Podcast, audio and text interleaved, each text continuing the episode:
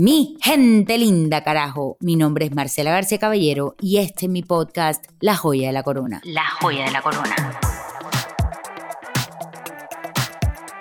Para quienes no me conocen, nací en Barranquilla, Colombia, soy creadora de contenido digital, columnista del Heraldo y una loca de tiempo completo. Porque como siempre digo, más vale loca firme que cuerda floja. Aquí estamos para confesarnos, vamos a hablar con sabrosura y con soltura de temas que nos importan, de temas que son tabú y de temas que nos mueven la fibra, con invitados especiales que me van a ayudar a contarlos mucho mejor. La joya de la corona.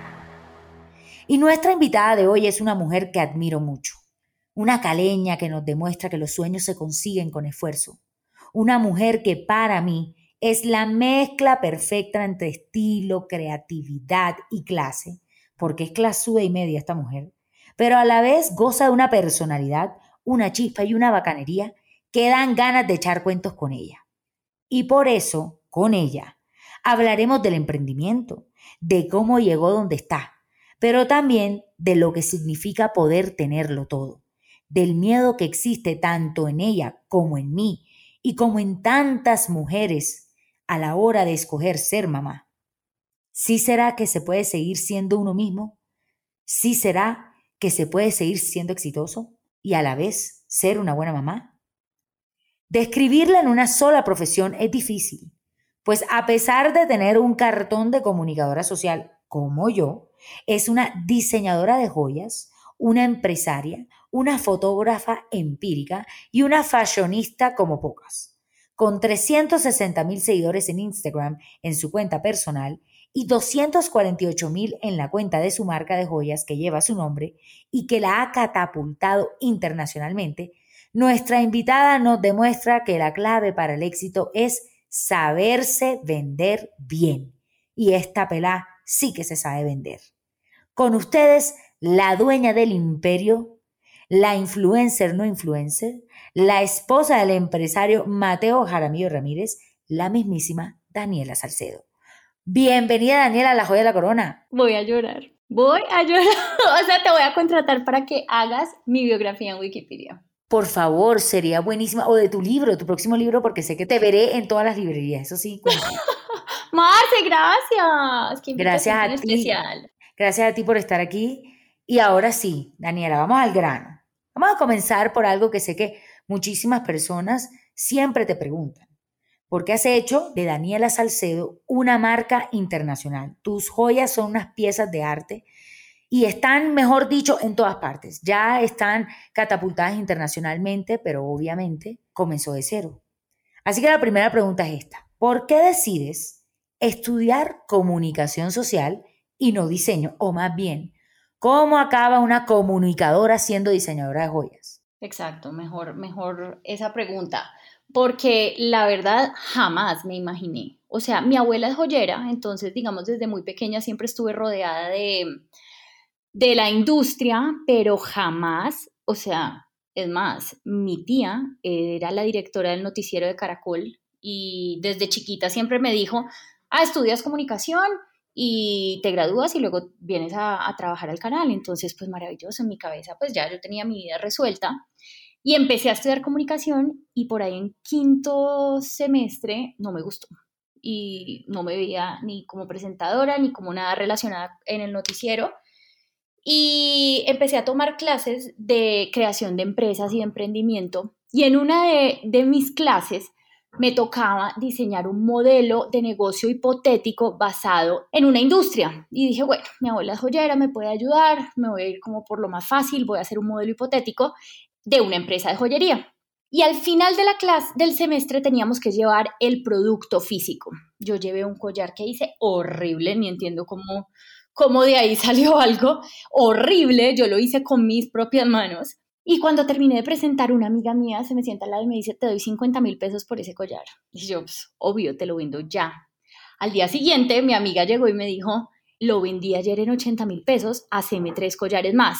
Y yo me acuerdo devolviéndome de la universidad a mi casa, llamando a mi mamá como una diva empresa. Yo, yo juraba, pues yo era Bill Gates. Y yo, mamá, tengo un negociazo, necesito que me lleves al centro, por favor, tengo que hacer tres collares. Y mi mamá, una bacana, obviamente, ella siempre me ha apoyado un montón, como que, bueno, gorda, vamos. Y yo, pero ya. Además, o sea, es que también soy atrevida. Y llegó el otro día yo con mis tres collares, le doy estos tres collares y al día siguiente me dice, los volví a vender.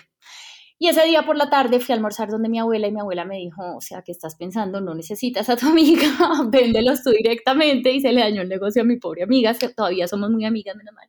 Afortunadamente. Pero afortunadamente, ese día mi abuela me dijo, vamos al centro, eh, yo te compro todo lo que necesitas, te ayudo y te vas mañana con... eran, me acuerdo que eran 17 cadenas, llevé al día siguiente.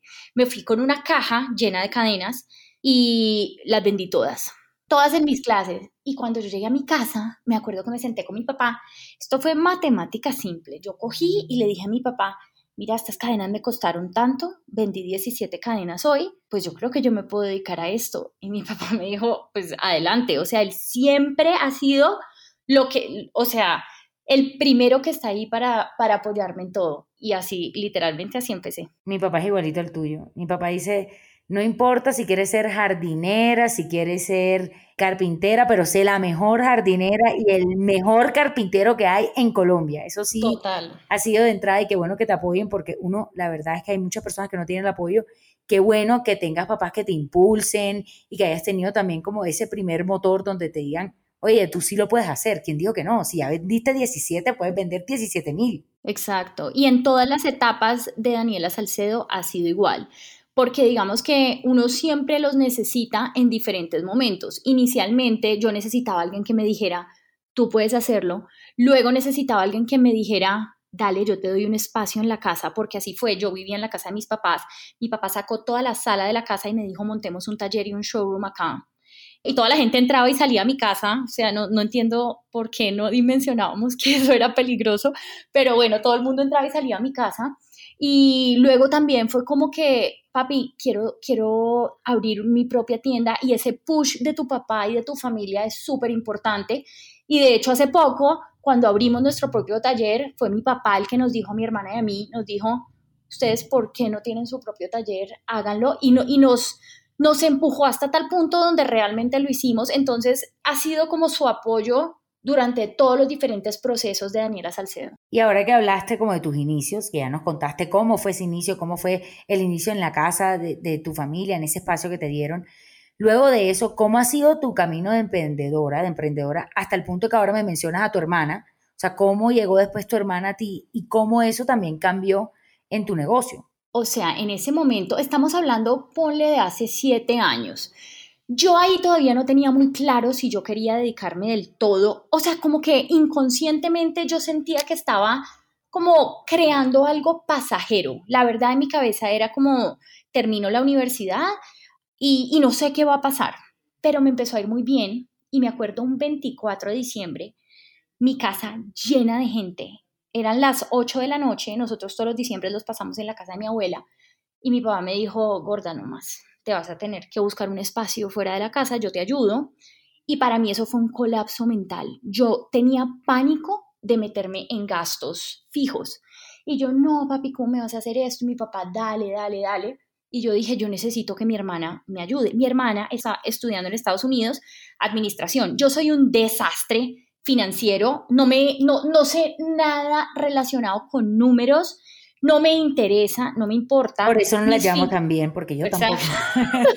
Mis finanzas eran en un libro rayado, ni siquiera cuadriculado a ese nivel. Y eran tres columnas, costos, precio de venta público, margen ganancia, punto. Entonces yo estaba destinada a quebrarme, obviamente. A mí lo único que me gustaba era hacer las joyas, manejar mi Instagram. Ah, bueno, paralelamente yo empecé a subir todo lo que hacía en Instagram. En ese momento no era precisamente lo que es ahora. Y yo simplemente lo usé como una carta de presentación, ¿sabes? Como que mi intención era que la gente me preguntara qué cosas has hecho y yo decirles, mírenlo aquí. Pero empezó en el momento como uno a ganar followers, pero uno, yo no sabía bien como, como la dinámica de esto y mm, abrí mi propio showroom. Es que esto suena como mucha información, pero es que todo es muy paralelo, ¿sabes? Como que todo es en un mismo momento. Y abrí un showroom y le dije a mi hermana Nati, yo necesito que te devuelvas de Estados Unidos, por favor ayúdame. Y mi hermana me dijo, estás loca, vos seguro te vas a dedicar a la filosofía, a la antropología y vas a dejar esto tirado. Me dijo que no. Y mm, seis meses después volvió a Cali de vacaciones, marce un 24 de diciembre, me acuerdo, esto ya era el 24 de diciembre del año siguiente. Le dije, Nati, acompáñame a la tienda. Y mi hermana, listo. Pasamos por el carro y una fila por ahí de 60 personas esperando entrar a mi showroom. Y mi hermana me dice, ¿qué es esto? Le dije, yo te dije, esto es en serio, o sea, yo no te estoy molestando, yo no estoy jodiendo, venite para acá y hacemos esto juntas. Y ahí fue como, ok, esto es serio. Daniela en verdad está, está esforzándose, está haciendo algo que, que creo que tiene futuro. Y seis meses después, Natalia estaba en Cali montando toda la parte, digamos, toda la estructura empresarial. En ese momento yo solamente tenía a la vendedora de la tienda y yo que hacía todo.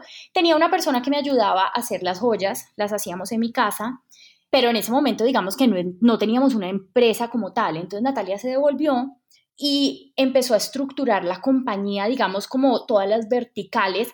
Así no tuviéramos todavía gente, ya tratábamos la empresa como si fuera una empresa grande, ¿sabes? Como que decíamos, las finanzas van a hacerse así, la parte administrativa va a hacerse así, la parte legal así, y empezó ella, digamos, como a hacerse cargo de todo, y paralelamente mi Instagram creciendo full, full, full.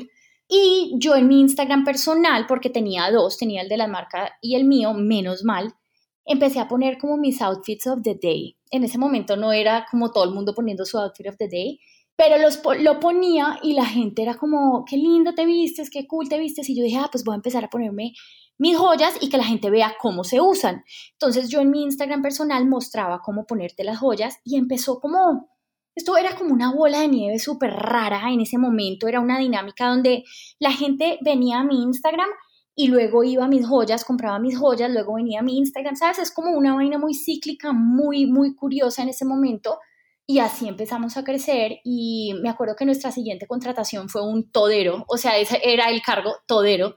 Y es una persona que sigue con nosotros, se puso la 10 con Natalia y conmigo. Y ahí ya empezamos a crecer y todo fue como, como muy orgánico, ¿sabes? Como que eh, abrimos las tiendas, Instagram empezó a crecer, empezamos a tener un poquito de ventas en el exterior, entonces todo se fue dando como orgánicamente en paralelo. Es que aquí ahora que hablas acerca de las redes sociales, para quienes no te conocen o te están escuchando por primera vez, yo a ti te conocí por redes sociales. Yo creo que yo te conocí primero como que esa pelada que tú dices que se vestía chévere, que usaba las cosas chéveres y que de hecho fue de las primeras, digamos de las primeras en ponerle una cara a la marca. Antes de ti, y no es o, de pronto yo no tengo ese conocimiento, pero yo antes de ti no tengo recuerdo de alguien que haya decidido voy a ponerle la cara a lo que estoy vendiendo. Y, yo lo hice súper inconscientemente. Que es lo más lindo, o sea, lo más lindo y lo más orgánico. Y lo peor es que la gente me decía como, ¿qué estás haciendo? ¡Qué oso! Y yo decía, pues, pues sí, qué oso, pero pues no me importa, o sea, esto a mí me está funcionando. Yo en ese momento quería crecer y fue algo muy ingenuo, la verdad fue súper ingenuo. O sea, nunca lo hice con la intención de que fuera, digamos, que, que me fuera a dar el resultado que me dio. Y bueno, al final también fue un timing perfecto que creo que cada que me preguntan, ¿qué crees que hiciste bien? Sí fue un conjunto, digamos, como de muchas cosas, pero el factor timing fue perfecto. Haber tenido redes en el momento donde, que nadie tenía redes fue un gran punto a favor. Acabas de decir algo muy importante, es primero se burlan, después se copian. Eso es algo que, que, yo he vivido también en carne propia. Mira, a mí me decían, bueno, ¿tú qué estás haciendo? ¿Qué es lo que haces con esos videos? La palabra costeña es boleteando así. Y yo le dije, mira, primero a mí me hace muy feliz yo levantarme todas las mañanas a hacer lo que hago, pero más allá que eso, yo creo que también las cosas fueron de atreverse. Porque es que tú dices, no, sí, yo estuve en el momento que era no te atreviste a hacer las cosas en el momento que era, le viste visión a algo que hoy en día es algo común. Todo el mundo que tiene una marca sabe que tiene que estar en diferentes redes sociales, porque si no es como las páginas amarillas, si no están en redes, no existe. Pero tú tuviste un poco de visión ante lo que venía, que aunque haya sido orgánico o no orgánico, intencional o no intencional, el punto es que te atreviste a hacer algo diferente que para muchas personas puede ser, uy, no, qué pena, yo no me voy a atrever así. De hecho, Yo conozco una persona, gran amiga mía, que tiene una marca que yo en la época en la que tú lo estabas haciendo, yo te mostré y dije, mira esta pelada, mira cómo escribe, mira lo que hace, mira lo que muestra y a la vez está vendiendo su propia marca. Y decía, pero qué horrible venderse así. Hoy en día, qué horrible venderse así, nada que ver, porque eso no tiene nada que ver con lo que uno hace, porque además nosotros crecimos como con una mentalidad de uno estudia, uno trabaja este tipo de trabajos, el emprendimiento no era algo tan boom, ni tan conocido, ni tan aplicado como es hoy en día.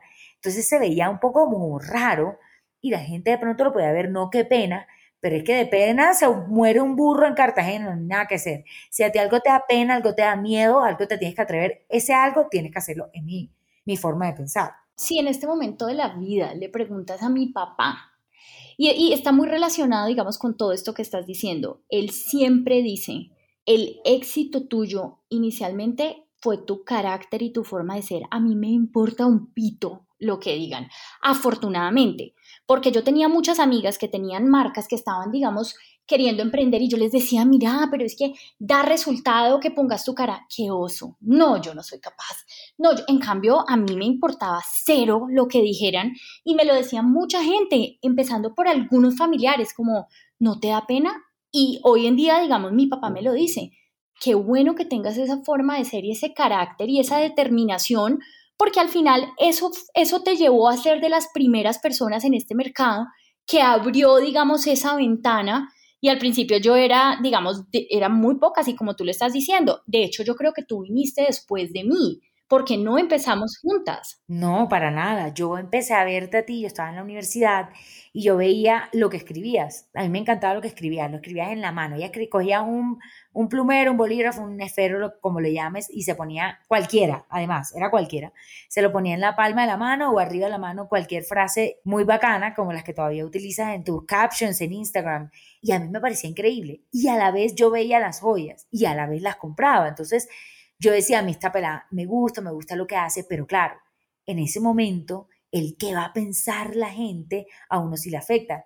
Si yo, yo le digo todo a, la gente, yo creo que si yo no hubiese sido reina del carnaval, por ejemplo, y hubiese hecho todas las locuras que hice, que fui loca tira piedra, que fui lo otro, que me importó un carajo, que le dije a la gente que se comiera, se mordiera el codo, si yo no hubiese sido, hubiese sacado esa Marcela que llevo dentro, probablemente nunca me hubiese atrevido a lo que vino después, que todo el mundo, desde miembros de familia, amigos, gente que me quiere, como que no, que boleta, nada que ver, que digamos como que qué es lo que estás trazando, cómo quieres mostrarte. Y yo la verdad, yo decía, yo estoy mostrando mi personalidad. Mi personalidad es lo que me va a llevar lejos, eso es lo que creo yo.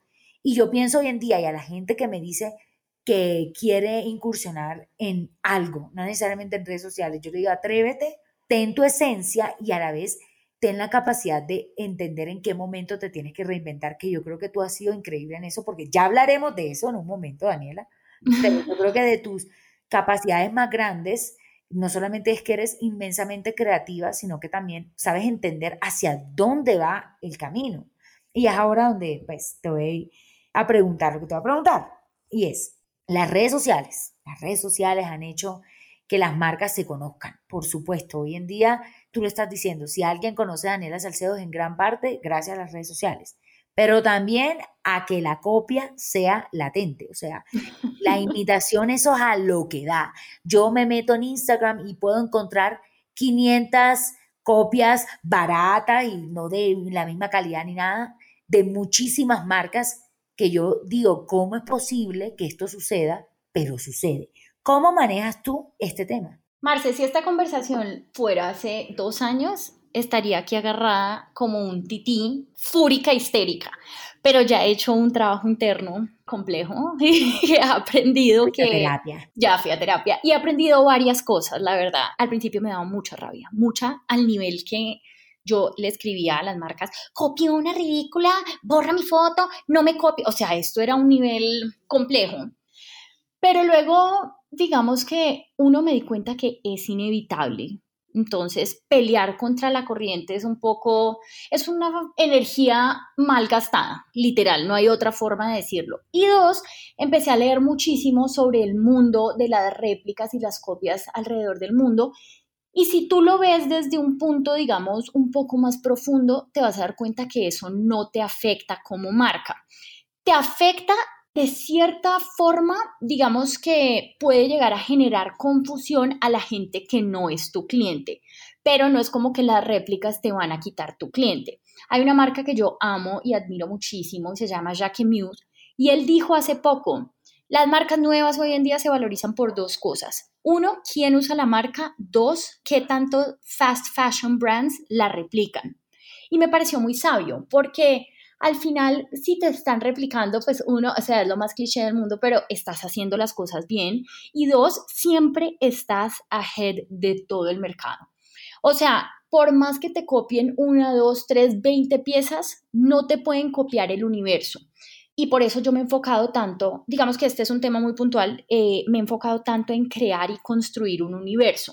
¿Por qué? Para que las piezas como tal no puedan hablar por sí solas. A ver, cuando tú construyes un universo, toda la comunicación de la marca entra en ese universo y las piezas hacen parte de, ese universo. Entonces la gente lo que quiere no es solo una pieza per se, quieren pertenecer a ese universo.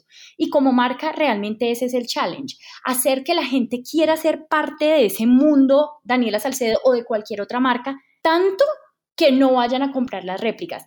Quien compra la réplica es el que quiere pertenecer a ese universo, pero no puede, que es válido, que pasa muchísimo, por algo existen las réplicas de Chanel, de Louis Vuitton, de todas estas marcas, pero quieren tener algo que represente, así sea una réplica de esa marca. Entonces al final no, no compite con tu producto, ¿sí? O sea, no es como que tu cliente va a decir, o compro Daniela Salcedo o compro la réplica. Eso no va a pasar en el mundo real, afortunadamente. Entonces es ahí donde, digamos, esas réplicas o, toda esa energía que uno estaba gastando en combatir, por así decirlo, esas réplicas pierden valor. ¿Y cómo pasó? O sea, porque algo, digamos que es impresionante que haya tanta copia de Daniela Salcedo en una marca tan joven. O sea, ah, no, esa, esa, historia es fascinante. ¿Cuál es? Cuéntanos. Un día estaba yo, me acuerdo, me acabo de levantar y empiezan a taguearme un montón de personas en Instagram en unas fotos de dos japonesitas, son unas bloggers muy famosas japonesas, dos pelirrosadas cortiticas súper cool y salen en una campaña de MAC Global usando Daniela Salcedo. Ellas mismas compraron los aretes en una boutique en Ucrania. ¿Cómo? No tengo ni idea. Yo no tenía ni idea que eso iba a pasar. Y usaron los aretes en una marca eh, de MAC y esta vaina estaba en todo Japón. Marce, a mí me tagueaban por todo lado, o sea, era gente en Japón tomándole fotos a las vallas y a la campaña de estas japonesitas y tagueándome con mis aretes. Y yo dije, ¿esta vaina qué es? Y desde ahí empecé a hacer replicada en China. Y cuando ya llega a ser replicado en China, ya no hay vuelta atrás. ¿Sabes? Como que la gente en China descubre que hay un new brand que, sabes, como que un hot new talent y empiezan a copiar todos los diseños que tú sacas. Y de hecho, si te metes a AliExpress, es muy probable que mi cara sea la portada de AliExpress, porque así funciona. O sea, es todo AliExpress, replica mis joyas y las venden masivamente a otras tiendas en el mundo. Pero así llegó, ah, bueno, una vez me llamó la, una abogada de Chanel en Panamá y me dijo, Daniela, mira, hablas con yo no sé quién, yo estoy preocupada porque tú eres una marca muy joven para haber sido replicada en China. Es normal que repliquen Chanel, es normal que repliquen Louis Vuitton, pero ¿cómo llegaste tú a ser replicada China, en China siendo tan joven y tan nueva? Y me dijo, mira, hay dos cosas, lo puedes pelear, lo quieres pelear y yo sí, obvio. Y me dice, las audiencias son en China. Y yo como, oh, my O puedes hacer un posicionamiento tan fuerte que la gente sepa que está comprando una réplica. ¿Por qué? Porque cuando compras una réplica de Chanel, sabes que estás comprando una réplica de Chanel, pero cuando ves una réplica de una marca que ni conoces, Daniela Salcedo, puede que no sepas que estás comprando una, una réplica. Entonces yo le dije, bueno, las audiencias en China no son una, no son una opción, prefiero hacer el posicionamiento. Y ahí estamos, y afortunadamente después de eso me han salido muchísimas oportunidades, por ejemplo, digamos, eh, haber, haber hecho una colección para modo operandi, que es lo más reciente que he hecho, me genera un posicionamiento importante. Entonces, digamos que ahí se desprenden un montón de posibilidades y oportunidades que he ido aprovechando para generar ese posicionamiento, porque pues la audiencia en China no es viable. La joya de la corona. eso que acabas de decir, para quienes nos están escuchando y no tienen ni idea qué es Moda Operandi, es una plataforma donde verdaderamente las marcas más grandes, las marcas más exclusivas del mundo están en ella y qué orgullo de verdad, un orgullo nacional que tú estés en ella, que tú estés, digamos, representándonos de alguna manera y sobre todo mostrando talento colombiano de verdad. Yo, yo cuando vi eso, a mí se me paraban los pelos porque puede que yo no sepa, yo no sea la más fashionista, pero yo de eso sé. Yo de alcanzar metas y de eso sí sé. Sé que modo operandi es lo que casi todas las marcas quieren llegar para poder alcanzar un cliente que de pronto de otra manera no podrían acceder. Exacto, es que es eso, más que el tema de posicionamiento como tal y decir, hacerle como el check a modo operandi, que, o sea, es, es importante, pero es importante de una manera muy superficial, ¿me entiendes? Pero lo realmente interesante ahí es el cliente que puedes tener. O sea, digamos, la mayoría de ventas que se hicieron en modo operandi se hicieron en Qatar. Entonces, sabes, como que en mi cabeza no, por ejemplo, Latinoamérica no es un mercado fuerte para modo operandi. Entonces, digamos, Emiratos Árabes, Japón, son, son un mercado muy interesante que quizás si no fuera a través de ellos me hubiera tomado mucho tiempo llegar a este tipo de clientes.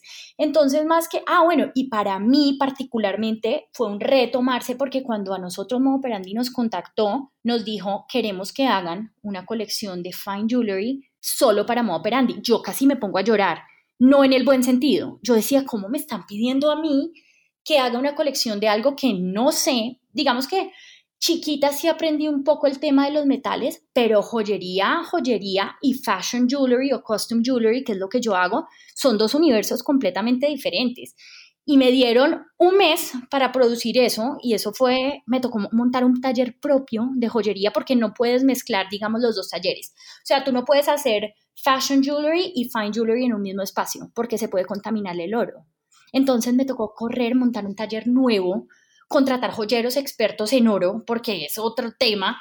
Y yo decía, ¿qué es esto? ¿Por qué me están haciendo esto? Y en este momento entiendo por qué me hicieron eso, porque yo tenía que ponerme una vara muy alta y darme cuenta que yo sí lo podía lograr y justo ahora, y, esto no mucha gente lo sabe y te lo cuento porque primicia en la joya de la Me encanta. Vamos a sacar a raíz de eso nuestra propia Fine Jewelry Line. Buenísimo. Es que ya, eh, digamos como que yo creo que todas las cosas que están pasando es muy interesante y sobre todo muy importante que la gente escuche que no es fácil para todo el mundo. Hay gente que tiene arranques más fáciles, hay gente que tiene unos momentos de oportunidad, hay gente que tiene unos momentos de suerte, pero para tu poder, digamos, perdurar en el tiempo, para tu poder seguir creciendo, para tu poder expandirte, ya no te sirve ese impulso. Ya te vales por ti misma, por tus retos, por lo que tú sientas que puedas lograr y sobre todo enfocarte. Ahora que dices eso, ¿sabes qué? Odio, Marce, que yo no pude haber mostrado mis inicios en mis redes. ¿Por qué? Porque la gente llegó hace dos, tres años a mi Instagram y dijo, ay, ¿cómo así? Esta vieja, ¿cómo pudo hacer esto en tan poco tiempo?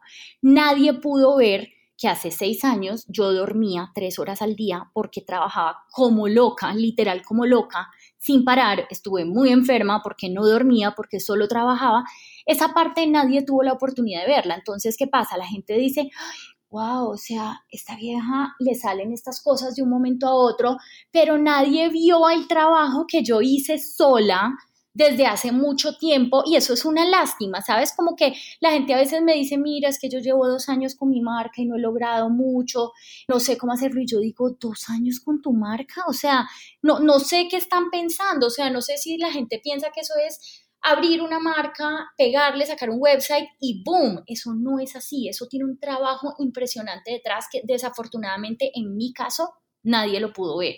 Pero qué bueno que nos lo estés contando porque indiscutiblemente eso le pasa a todo el mundo en lo que sea, sea emprendimiento, sea en el trabajo, nada es de la noche a la mañana. Y sobre todo hay muchos momentos en los que yo me imagino que tú has dicho como, ya no puedo más, esto no me está saliendo, o, esto, o en el momento en el que de repente te, te estrellaste frente a unas copias en China, cualquier otra persona dice, no, ya se me acabó, se me acabó. Todos los días, literal, eso pasa todos los días. China me con diferentes.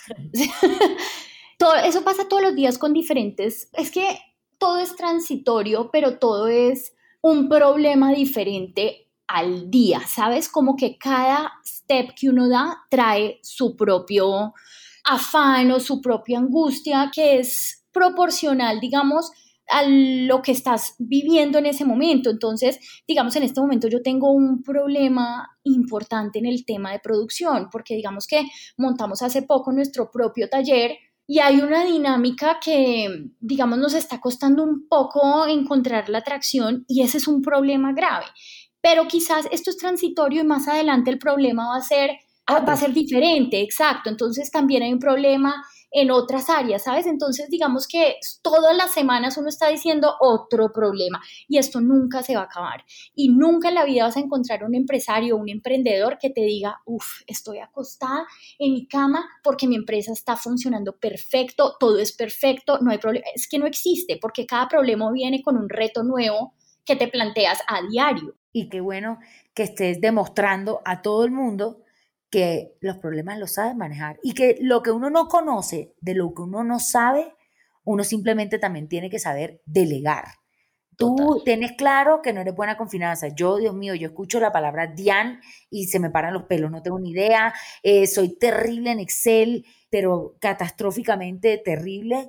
Y yo sé para lo que no sirvo y para lo que sí. Y como Dios no a todos nos hizo iguales, uno tiene que saber delegar para poder crecer todavía más. Pero bueno, ahora hablando de apoyo y de delegar y de, digamos, apoyarse en otros, era una mujer exitosísima en el juego, pero también eres exitosísima en el amor. Si no la conocen, por favor, síganla, porque además de que ella es increíble, tiene un marido espectacular. Uno no debería hablar de marido ajeno, eso no está bien, eso me enseñaron en mi casa, pero yo siento de verdad que te apoya en absolutamente todo, que es, mejor dicho, con el que creas también y con el que lo pasas buenísimo, porque yo te veo y yo digo, Dios mío, ese hombre además de lindo, inteligente, no está pelada nada, y el man también. No sé, o sea, no crean, esto es como pareja de poder, o sea, power couple total. Pero ¿qué viva con él, viva con él. el mío también aguanta el en la mañana. Pero ¿qué piensa Mateo? ¿Qué piensa de, de tus redes sociales, de tu faceta como emprendedora y cómo balanceas tu vida personal de la profesional? Bueno, esto ha sido un camino largo, o sea, esto no fue como que el man es un bacán, sí, pero no es un bacán, no fue un bacán de la noche a la mañana en cuanto a mis redes sociales. Esto al principio fue problema, literal problema marital que estábamos en la cuerda floja porque él no entendía por qué todos los días yo tenía que tomar una foto de mi outfit of the day porque no podíamos hacer un viaje sin fotos. En su cabeza no entendía la dinámica de que yo tenía que subir todos los días algo y que él tenía que aparecer. Era como, ¿por qué me tienes que mostrar a mí? Y él es cero de redes sociales. Cuando te digo cero es que Mateo se puede meter a su Instagram una vez a la semana, literal. Entonces yo era como, Gordy, ¿me puedes tomar una foto? Y entonces empiezan como, como ya con una cara de culo, como, como que, ¿sabes? Como apoyarse su mano contra su propia mano, como si la estuviera... Entiendo perfectamente, entiendo perfectamente hasta el, el, la imagen que me estás mostrando. Entonces esto era ya como, y yo, bueno, si no me la quieres tomar fresco, no, no, dale, no, no pasa nada, yo, yo veo cómo me la tomo yo solita con timer hasta que luego a mí me tocó, digamos, trabajar un poco el tema de psicológico de Mateo y, y, hacerlo entender por qué es tan importante esa relación entre mi empresa y yo. Desafortunadamente, yo soy la imagen de mi marca y te lo digo desafortunadamente porque si yo en este momento pudiera escoger no estar públicamente al frente de mi marca, lo escogería con todos los beneficios que trae serlo claramente, pero digamos que sí siento que si pudiera escoger, no, no, no lo haría. Entonces finalmente él entendió y ya, y ya digamos que después de muchos años se dio un poco y no solo a tomarme las fotos a mí, ah bueno, él tomó una clase de fotografía por voluntad propia, ¿no? O sea, eso a quién le pasa. Y se volvió un crack en fotografía y le encantó y bueno, digamos que ya luego empezó él como, ¿quieres ir a tomar fotos? Y yo, no te lo puedo creer. Y yo, mi amor, lo está haciendo súper bien, eres un crack. Claro, ya empecé yo ahí como, como a jugar con su cabeza. Entonces, digamos que esa parte ya dejó de ser problema, pero a él no le gustaba salir en mis redes. Y yo decía como, oye, qué cool también que la gente vea, pues digamos, esa parte de mí, por favor, ayúdame. Y también fue un trabajo complicado, pero lo logré. Él me apoya en todo. Marcia, cuando te digo en todo, es que yo le puedo decir mañana quiero abrir un almacén en Fifth Avenue y el man me va a dar cuerda hasta que yo lo abra. Él me dice, ¿qué es lo peor que te puede pasar? No, pues esto, ok, ¿te vas a morir? No, dale. Entonces, tener una persona todos los días de tu vida que te esté diciendo eso y dándote cuerda a todo, de verdad, eso no tiene precio. Yo llevo muchos años antes de la pandemia viajando demasiado, a un nivel que cuando estábamos con amigos era incómodo para mí porque la gente empieza, no, pues es que todo el día lo dejan solo, es que ella solo viaja. Y cuando llegábamos a la casa, Mateo me decía, no pares bolas a eso, no pares bolas a eso, este es tu momento. Uno solo tiene un momento corto en la vida para volar y es tu momento, tápate los oídos y vuela. Y yo todo era, Gordy, es que quiero ir a Fashion Week mañana a París, andate, andate. Llegada de París, Gordy, tengo un viaje a Santa Marta con unas bloggers chévere, andate. Entonces, digamos, tener ese apoyo de alguien, porque no es fácil. No, no creas, o sea, tengo mucha gente, y tú misma sabrás, mucha gente que dice, mi esposo, mi novio me matan. Y yo digo, afortunadamente a mí no, porque ahí sería un problema gravísimo. Yo creo que es como un tema también de eh, entender que todo cuesta un tiempo. A mí me pasó, al principio no era así, yo los primeros dos años de mi vida no mostraba, pero mira, ni la oreja de Sergio Andrés Llevamos cinco años juntos y realmente es hasta hace como dos años o año y medio donde realmente primero le empezó a coger también como el gusto sin ser el más, para nada, pero también el gusto a verme feliz, a saber que estoy volando, que estoy haciendo lo que a mí me gusta, que además, así como yo le apoyo muchísimas cosas, él me apoya a mí y sobre todo que uno también tiene que ver las cosas como son. No es fácil y, y por eso es que yo también me tapo los oídos frente a lo que digan los amigos de él o frente a lo que digan los amigos del uno, porque no es fácil entender que esto es un trabajo, ¿sabes? No es fácil para el que está afuera entender cómo esto puede ser un trabajo. Es que nunca nadie lo ve como un trabajo. Y lo agotador que puede ser. O sea, sí.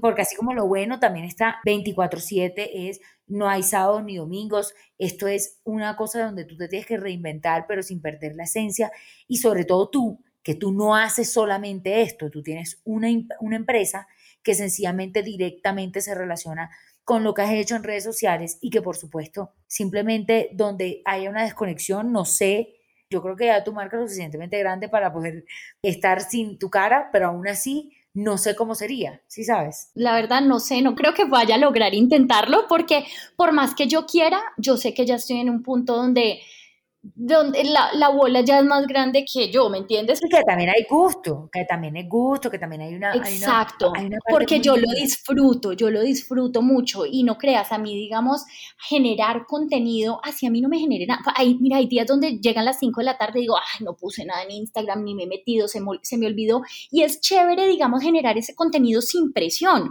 porque al final si yo me desaparezco una semana en redes, pues, ¿a quién le importa? ¿Sabes? Como que mis redes son lo menos monetizada del mundo, entonces tampoco es como que yo tenga que estar pendiente de eso. Entonces, al final es algo, es, rico para mí generar contenido cuando genuinamente quiero. Entonces, digamos que por ese lado está cool, pero yo creo que voy a seguir Creemos que vamos a ver mucho Daniela Salcedo. Y ahora por último, una última pregunta ya para terminar el podcast que me encanta echar cuento porque creo que dos horas de nosotras no se nos aguanta la gente.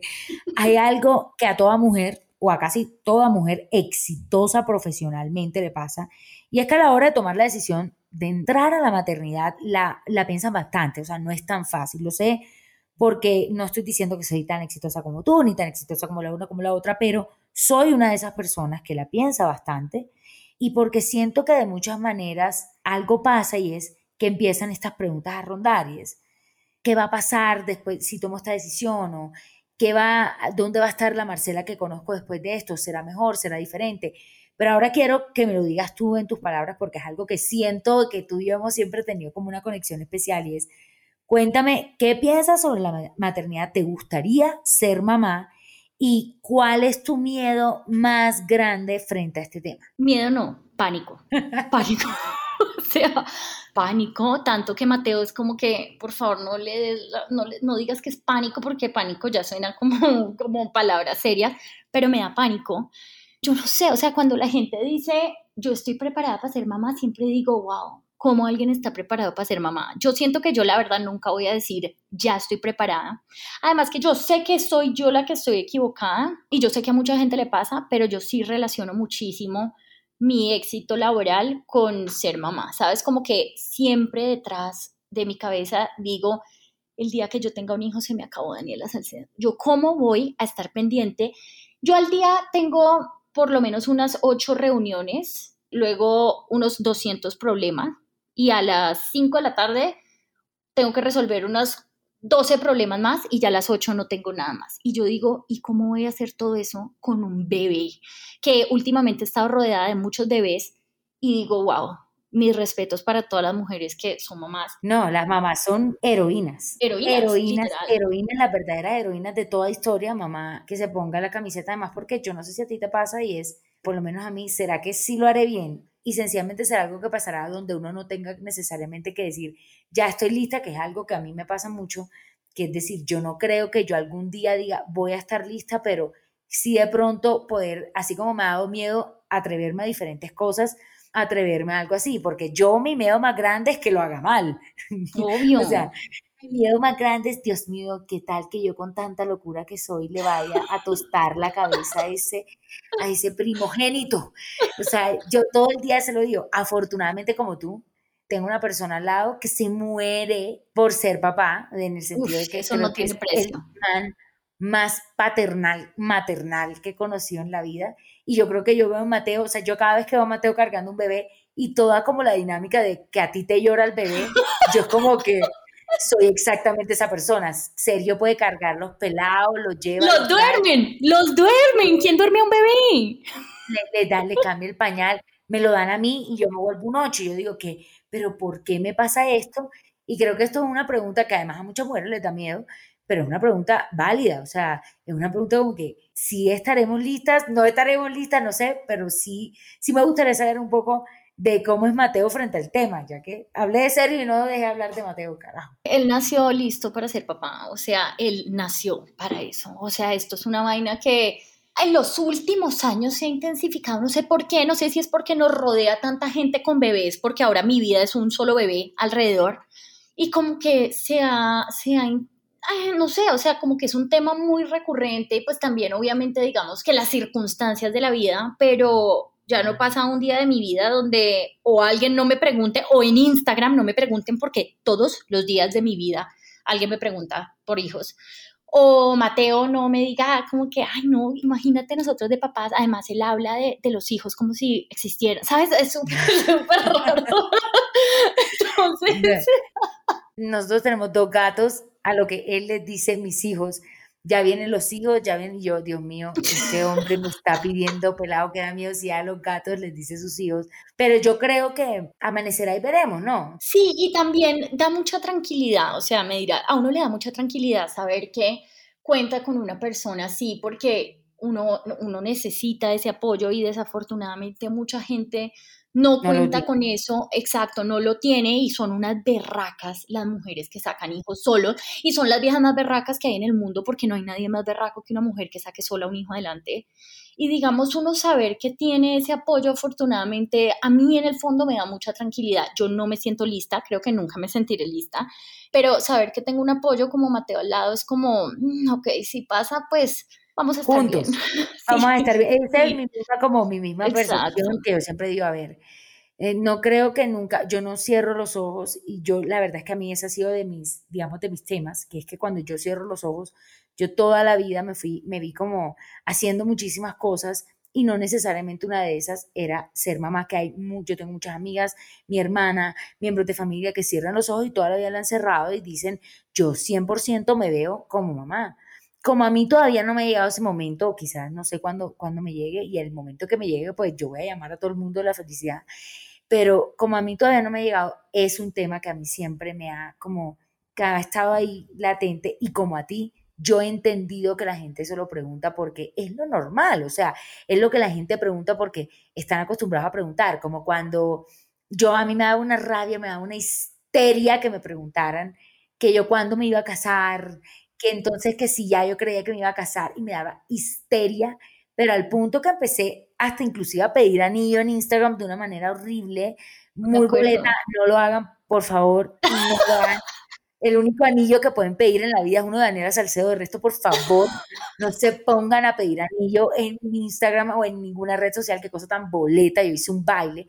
Porque eh, la misma preguntadera, la gente uno lo va soñando Y después un día dije, yo sí me quiero casar y ahí entendí como que sí, sí me quiero casar por las razones que son, no, no por las razones que no son.